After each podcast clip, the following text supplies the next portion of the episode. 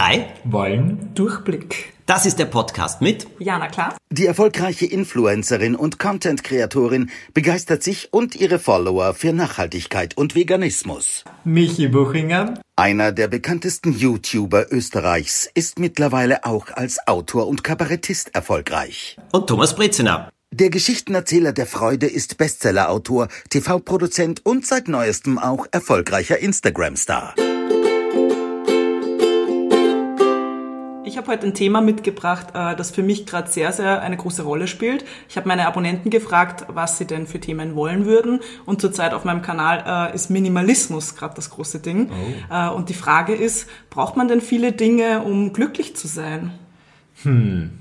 Nein, Mann, ich weiß, was die Antwort sein sollte. Nein, natürlich nicht. Was braucht man? Ein Dach über dem Kopf, ähm, genug Nahrung und ja, das war's eigentlich. Aber glücklich. Ich, ich bin schon ab und zu ein Mensch, der sich gerne was kauft, muss ich leider sagen. Ja, aber ich glaube, das ist ziemlich normal und ich glaube, dass das auch verschiedene Phasen im Leben sind. Also ich meine, ich bin doppelt so alt wie ihr, also ich habe schon ein paar Phasen mehr gehabt und ich, es gab eine Phase in meinem Leben, da habe ich Armbanduhren geliebt. Ja. Ich war stolzer Besitzer von mehr als 50 verschiedenen Armbanduhren. Mhm. Dadurch, dass ich ja viel reise, auch nach London oder so, habe ich einen eigenen kleinen Koffer gehabt, in dem ich sieben Armbanduhren mitführen wow. konnte.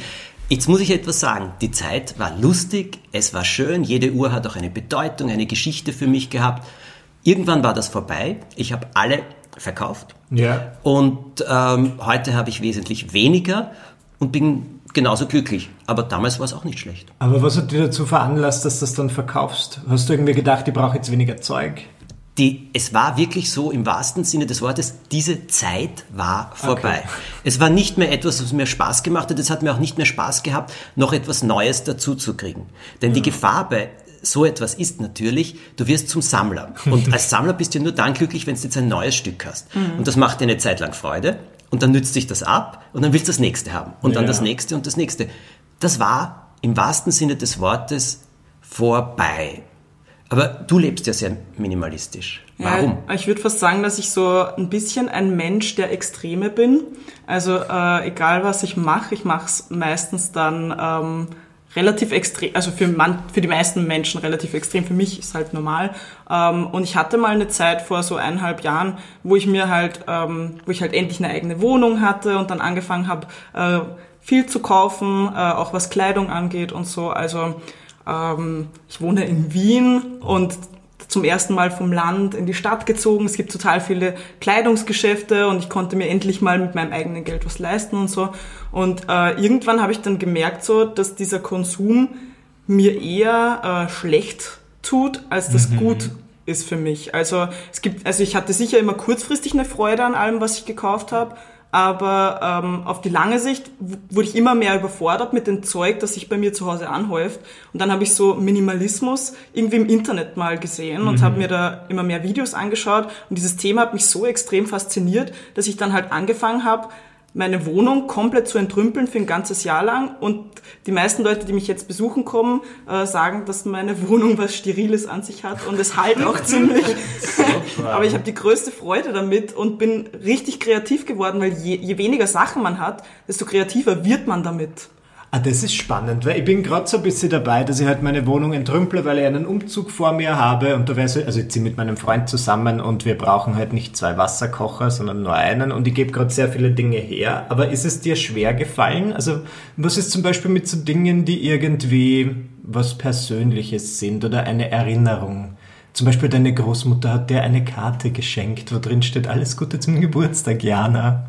Also ich habe so eine kleine Schachtel, mhm. wo ich halt so Fotos und Festivalarmbänder und so reingebe. Ähm, das ist ja jetzt nicht großartig was, was meine Wohnung ähm, überfüllt oder so. Ja, das stimmt. Äh, aber was zum Beispiel Kleidung angeht, habe ich extrem reduziert, auch so auf einfärbige Sachen yeah. und sowas, auch im Badezimmer. Und es kommt auch gleichzeitig mit dem Thema Nachhaltigkeit bei mir, ähm, was natürlich auch eine große Sache ist, weil je weniger ich kaufe, desto nachhaltiger ich bin ich. Ne? Mhm. Das stimmt natürlich. Ja, das, aber hast du versucht, dann dein, nach dem Ausmisten dein Konsumverhalten zu verändern? Und wie oft kaufst du jetzt was? Ja, also das war der, der wichtigste Punkt bei mir, ähm, dass ich nicht nur ausmiste, sondern dass ich dann nicht auch wieder alles nachkaufe. Ja. Äh, und Wie natürlich, das ist natürlich äh, eine Umstellung, aber wenn ich für irgendetwas mich total begeistern kann, dann fällt es mir auch irgendwie viel leichter. Und ich, keine Ahnung, ich brauche da nicht irgendeinen Trick oder sowas dazu. Ich kaufe halt Verstehe. dann einfach nichts mehr, weil ich es total schön finde, in meinen Kleiderschrank zu schauen und der ist aufgeräumt. Ja, aber das Schwierigste ist halt PR-Samples. Ne? Ja, Weil wenn dir Dinge als- geschickt werden. Ja, Okay. Ja, das ich. weil es natürlich cool ist, aber ähm, Ja, gerade wenn man halt das, nicht ja, ne? das verstehe ich. Bist du jemand, der viel einkauft? Mm, Ich probiere Sachen aus. Also das interessiert mich schon. Äh, wo ich äh, wirklich äh, sehr schwer Nein sagen kann, sind so technische Gadgets oder so. Die interessieren mich und die faszinieren mich. Und da muss ich aber ehrlich dazugeben, äh, ehrlich zugeben, ich kaufe vieles oder einiges, ich probiere es aus, manches bleibt dann auch wirklich bei mir und manches ist einfach nicht so gut. Das gebe ich entweder auf Ebay oder ich verschenke es äh, Ja. an Freunde, das gebe ich wieder weg. Also ich habe eine Sache gelernt und die hat mir sehr geholfen. Dinge, wo ich nicht ganz sicher bin, ob ich sie weiter verwenden will oder werde, auch bei Kleidung, gebe ich in eine Schachtel und schreibe das Datum drauf. Und dann kommt es, ich habe glücklicherweise einen Keller, dann kommt es runter. Und wenn ich diese Schachtel ein Jahr nicht öffne, wird es weggegeben Das ist und wird es weitergegeben. das ist meine Hall of Shame. Ja, Ich habe ein Zimmer, wo ich das so mache. ja, aber dann hat man nie das Gefühl, oh Gott, das hätte ich doch nicht. Sondern man weiß, es ist da, aber wenn du es ein Jahr nicht angeschaut hast, dann weißt du, du schaust es nie mehr wieder an. Richtig. Auf der anderen Seite habe ich das, was du sagst, diese Dinge mit Erinnerungen. Ich habe zum Beispiel in meinem Arbeitszimmer so ein Regal und da gebe ich lauter Dinge rein, die für mich irgendeine Erinnerung äh, in sich haben. Das können Eintrittskarten sein, das können Glücksbringer sein, die ich geschenkt bekomme, äh, weiß ich nicht, irgendwas, was ich wo finde, eine Muschel oder lauter Dinge oder auch so eine kleine Statue, die ich wo kaufe. Und das liebe ich. Da schaue ich drauf und das sind verschiedene Erinnerungen. Aber da gebe ich auch immer wieder, räume ich das dann zum Teil aus und gebe es weg. Mir hat einmal jemand etwas gesagt und das mag ich so sehr. Selbst in minimalistischen Haushalten sollte es immer ein oder zwei Gramuri-Laden geben. Laden, wo man einfach verschiedenste Sachen drinnen hat, wo man immer wieder wühlen kann und überrascht ist, was sich da drinnen äh, alles findet. Mir hilft aber auch, das muss ich schon auch sagen, dieses Aufräumen oder dieses sogenannte Ausmisten. Ich finde das jedes Mal beruhigend, klärend und wenn ich m, zu bestimmten Zeiten im Jahr oder mich an neue Projekte mache, befassen. Ja, aber das ist auch so ein klärender Prozess. Es wird ja immer behauptet, äh, dass wenn du so aufräumst und minimalistischer wirst, dass du in dir selber auch aufräumst. Ja. Ich glaube das wirklich. Ich glaube das auch. Die meisten Leute glauben ja, dass Minimalismus heißt, dass ich jetzt auf, äh, auf Zwang so wenig Dinge wie möglich haben will oder so. So ist es ja nicht. Ähm, zum Beispiel, wenn ich jetzt sage, ich bin ähm, Food Photographer und äh, fotografiere halt gern mein Essen, ähm, dann ist es natürlich klar, dass ich mehr verschiedene bunte Teller zu Hause habe als jemand anders, der halt einfach nur drauf isst. Also immer bei, ähm, ich finde, dass das Minimalismus-Ding mir total geholfen hat, zu sehen, welche Hobbys ähm, ich wirklich mag. Also welche ich nicht nur einfach so halt Sachen zu Hause habe, die ich eh nie verwende, sondern halt nur äh, spezifisch mir für die Sachen, die ich voll feier, ähm, mir dann Equipment dazu kaufe und das auch Aha. immer verwende. Ne? Verstehe. Das ist aber sehr interessant. Was ist, wenn sich Hobbys ändern? Weil das ist so ist meine Persönlichkeit. Ich habe alle paar Monate ein neues Hobby Mhm. und jetzt denke ich mir gerade, vielleicht ist Basteln genau mein Ding und dann kaufe ich irgendwie fünf Scheren, mit denen ich schönes basteln kann und dann ein halbes Jahr später denke ich mir, ah, basteln ist es doch nicht. Passiert dir das, dass sich deine Hobbys ändern? Ist mir schon passiert. Ich habe mir zum Beispiel so einen Bullet Journal geholt, also so einen äh, Kalender halt. Und da habe ich mir so extrem viele Stifte in verschiedensten Ausführungen gleich, weil ich so dachte, ich brauche da so viel dazu. Ähm, und dann habe ich halt bemerkt, dass mit fünf Stiften auch gehen würde. Ja. Ähm, aber das ist halt ein Lernprozess. Okay. Ja, das finde ich gut. Ich möchte noch ein heißes Thema möchte ich ansprechen, Bücher. Weil ich, Oh ich ja. habe sehr viele Bücher zu Hause. Ich habe jetzt schon Sorge vor dem Umzug, weil es, es, Bücher sind ja auch schwer. Und die Sache ist halt, wenn du es gelesen hast, brauchst du es ja de facto nicht mehr. Es sei denn, du, es ist ein Nachschlagewerk und du möchtest jetzt irgendwas nachschauen. Und es fällt mir aber sehr schwer, Bücher zu entsorgen oder herzugeben. Was mache ich damit? Ja, Wenn du sie gerne haben möchtest, was Dann ist schlimm sie daran, sie zu behalten? Ja, aber es stresst mich auch, Experten sagen, dass wenn du zum Beispiel in einen Raum gehst und du hast zu viel Information, also da sind viele, zu viele Buchstaben zu sehen, Mhm. dann kann das auch irgendwie deine Laune stören. Und ich merke das schon, wenn ich, glaub so mein Bücherregal anschaue. Das glaub ich auch, ja. Ich glaube das auch. Und wenn ich mein Bücherregal anschaue, dann ist das jetzt nicht so ein Gefühl der Entspannung, sondern ich denke mir so, oh no. ja aber warum holst du dir, äh, du dir nicht einfach mal Bücher aus der Bücherei und gibst sie halt Na, ja, na, na, na, okay, ja, das ist eine gute Idee. Das Oder ist so ein ähm, Tablet, wo man halt drauf liest. Ja, aber umgekehrt, das ist eine Möglichkeit, aber umgekehrt, also eine Erfahrung, die ich gemacht habe, also ich behalte nur die Bücher, äh, wo ich sage, ja, die möchte ich unbedingt haben, da schaue ich sicher noch einmal hinein. Oder auch Romane, wo ich gesagt habe, da verbinde ich so viel Schönes miteinander mit diesem Buch, das behalte ich. Alles andere kommt in Kisten und ich spende das verschiedenen Büchereien. Vor allem in ländlichen Gegenden. Die sind nämlich unendlich dankbar, weil die Anschaffungsbudgets sind relativ gering und dort wird's gelesen. Und das ist aber vielleicht ein bisschen mein Motto auch prinzipiell bei allen Dingen, die ich habe, sie sollen benutzt werden. Ja. Ja. Wenn ich sie nicht benutze, es gibt fast immer jemanden, der sie benutzen möchte. Also ich meine, eBay ist natürlich oder äh, will haben oder so etwas sind große- Rebuy. Rebuy sind gute Erfindungen, aber oft gibt es ja auch im Kreis rundherum Leute, die sich total drüber freuen, äh, die das gerne haben und das finde ich schön. Früher, als ich sehr, sehr viel Fernsehen gehabt habe, habe ich zum Beispiel unendlich viel Kleidung gehabt. Und äh, es geht mir wie dir, ich, mich verwirrt das dann auch äh, nach einer Weile. Und dann war es einfach so, bei all diesen Dingen, ich hatte sie ja trotzdem, aber ich hatte etliche Freundinnen und Freunde, die alle ähnliche Größen haben. Die haben das dann alles immer bekommen, die haben sich total gefreut. Ich habe sie immer wieder in meinen Sachen gesehen und die haben sich gefreut und es getragen. Und das finde ich dann äh, eine gute Sache. Aber was ist jetzt der Entschluss, Michi, mit deinen Büchern? Ja, was ist der Entschluss? Ich habe jetzt wirklich, es hat mir geholfen, dass ich jetzt, ich habe die früher immer zu so einem offenen Bücherschrank getragen. Das gibt's in Wien, du trägst die hin und Mhm. Ja. die Leute können sich das nehmen. Ich habe dort aber mehrere Touren hingemacht an einem Tag und mir ist aufgefallen, die Bücher sind innerhalb von fünf Minuten weg. Und da, Ist doch toll. Na, ich kann mir nicht vorstellen, dass die Leute das Warum? dann sonderlich, na, die nehmen das, weil das gratis ist. Dann war er einmal voll. Ich glaube, das war keine gewissenhafte Auswahl, wenn ich da 30 Bücher reinstelle und die sind alle weg in fünf Minuten. Und jetzt habe ich mir aber gedacht, ich werde einen kleinen Bücherflohmarkt veranstalten und die Leute, ich will ja kein Geld verdienen. Sie können mir ja 50 Cent zahlen pro Buch, das macht mich auch schon glücklich und dann spende ich das oder was auch immer. Nur zum Beispiel wegschmeißen will ich sie nicht. Ich glaube, in diesem Bücherschrank gebe ich sie auch nicht. Aber wenn ich wirklich das Gefühl habe, jemand hat Freude damit, dann ja. Und ähm, zum Beispiel die Aufräumexpertin Marie Kondo sagt, ja, man braucht nur 30 Bücher, was ich ein bisschen wenig finde. Aber ich ähm, hebe mir die auf, die mir was bedeuten und wo ich was nachschlagen kann und alle anderen. Wie minimalistisch äh, ist euer Leben oder kann euer Leben sein, dass ihr euch wohlfühlt? Du hast erzählt, Jana, Leute kommen zu dir und sagen, das ist ein bisschen klinisch. Ja. Schon. Stört dich das jetzt? Ist dir das zu unpersönlich oder findest du das gut? Nein, mich stört's nicht. Also es kann auch sein, äh, dass, dass das vielleicht eine Phase ist und ich mich durch das dann erst richtig finde oder keine Ahnung. Äh, Aber jetzt zur Zeit gerade ähm, finde ich einfach, dass in meinem Kopf viel mehr stattfindet ähm, als noch in meiner, also im Gegenteil zu dem, wo in meiner Wohnung noch viel stattgefunden hat. Also äh, wenn es vor mir klinisch rein ist, dann fängt es in meinem Kopf erst richtig an zu sprießen. Also ich brauche das. Ah, also du sagst, es kommen auch mehr Ideen, wenn man rund um sich weniger hat Ja, und klarer lebt. zum Beispiel auch beim Kochen so. Ich habe ähm, total ausgemistet, was meine Küche angeht. Ich habe halt jetzt meine ähm, Einmachgläser, wo ich meine trockenen Zutaten und so drin habe. Und äh, ich bin beim Kochen extrem viel kreativer, was meine Rezepte angeht, wenn ich wenig Zutaten habe, als wenn ich überhäuft bin mit allen Möglichkeiten. Das ist aber spannend. Das ist sehr interessant.